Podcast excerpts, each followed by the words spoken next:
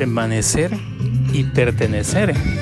Dos palabras muy importantes para quienes realmente necesitamos o queremos en nuestra vida mejorar o queremos o buscamos desarrollar nuestras actividades, buscamos o queremos eh, de pronto este, impactar en las demás personas. ¿Por qué razón?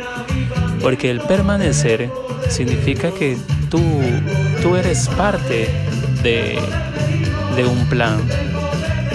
Que quizás haya momentos en los que nos dé ganas de dejarlo todo, de dejar tirado todo, pero, pero no, porque tú perteneces a ese equipo, porque tú eres parte de ese equipo.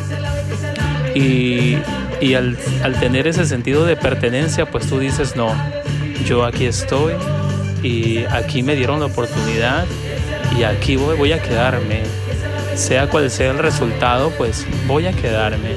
Ya definitivamente, si es que no se puede lograr nada, pues te quedas con esa tranquilidad y la, y la, y la felicidad de haberlo dado todo y tienes ese sentido de pertenencia, porque te duele lo que a la otra persona le está pasando, porque cada una de las cosas que tú estás viviendo, pues las vuelves tuyas. Y pertenecer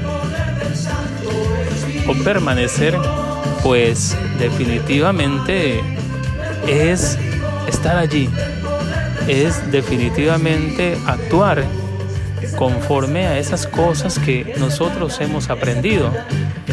Es decir, muchas veces pensamos que, que de pronto nosotros no encajamos en un grupo de trabajo o no encajamos en una familia o definitivamente todos están locos y, o, o, solo soy yo el que, el que tiene buenas ideas o cosas así. No, nada que ver. Yo creo que cada uno de nosotros aportamos con cosas muy interesantes, muy valiosas. Y eso es lo que quiere Jesús, que nosotros al estar con Él podamos dejarnos inyectar de su amor, de su gracia, de su misericordia y todo eso que hemos aprendido, pues que cual sea el resultado, que cual sea la dificultad, siempre estemos allí, siempre pertenezcamos y permanezcamos allí junto a Jesús. Allí nos volveremos fuertes, allí nos volveremos invencibles y allí daremos los mejores frutos. Le pido al Dios de la vida en este día que te bendiga, que te llene de su amor, de su paz. Dios te bendice, te deseo todo lo bueno.